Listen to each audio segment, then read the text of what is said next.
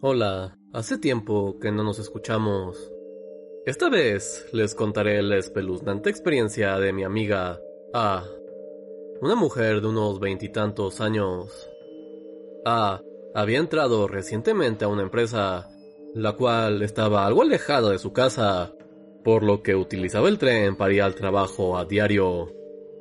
La estación de tren estaba a unos 10 minutos a pie de su casa y tenía un cruce de ferrocarril en medio. Ese día, su empresa iba a celebrar una fiesta.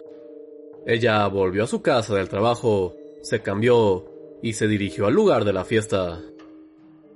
Se divirtió mucho bebiendo con sus compañeros. Cuando la fiesta terminó, se dirigió al karaoke con sus amigos más cercanos.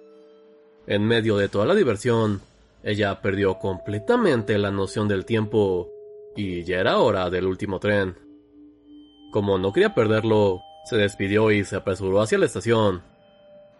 Afortunadamente pudo llegar justo a tiempo y subir al tren. La espesa oscuridad que había era señal de que había ya pasado más allá de la medianoche. Cuando llegó a la estación más cercana a su casa, se bajó, y mientras caminaba por el andén, se sintió profundamente inquieta. Al final del andén, vio una figura blanca. Sin embargo, estaba borracha, así que ella lo achacó a esto y mejor prefirió dirigirse a su casa. Pero ella seguía con esa sensación de que algo la perseguía. Pensó que podría ser la figura blanca de antes. Empezó a apresurarse y llegó al cruce de ferrocarril. La alarma sonaba, señal de que el tren ya se estaba acercando. Como no quería quedarse atrapada con la figura blanca de antes, se apresuró a cruzar el paso a nivel antes de que se cerrara la puerta. Miró hacia atrás. La figura blanca estaba de pie ahí, detrás de la puerta cerrada del cruce. Cuando se dio cuenta de la abominación que la seguía desde hace tiempo, se le puso la piel de gallina por todo el cuerpo. La figura parecía una mujer vestida de blanco.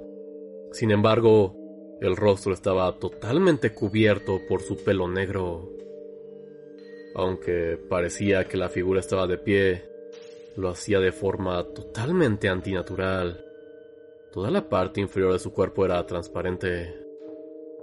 El tren que se acercaba bloqueó la vista durante unos instantes. Cuando este desapareció, también lo hizo la figura blanca. Mi amiga corrió hacia su casa. Ha pasado mucho tiempo desde aquel incidente y ya no ha vuelto a encontrarse con esa cosa blanca. Incluso buscó sobre algún accidente que pudo haber ocurrido ahí, pero no pudo encontrar ninguno. Sea lo que sea, seguirá siendo un misterio. Eso es seguro. Y bueno, muchas gracias por escucharnos la historia de hoy. Realmente muy interesante porque los trenes, sobre todo en Japón, son una parte diaria e importante de la sociedad. Así que da mucho miedo pensar que algo podría estarte acechando día a día sin que tú sepas. Pero bueno, si les gustó este programa, no olviden seguirnos en nuestras redes sociales, Tribunal de la Medianoche en Facebook, arroba Tribunal Noche en Twitter, mándenos un correo a tribunal. Esto ha sido todo, que tengan una bonita noche.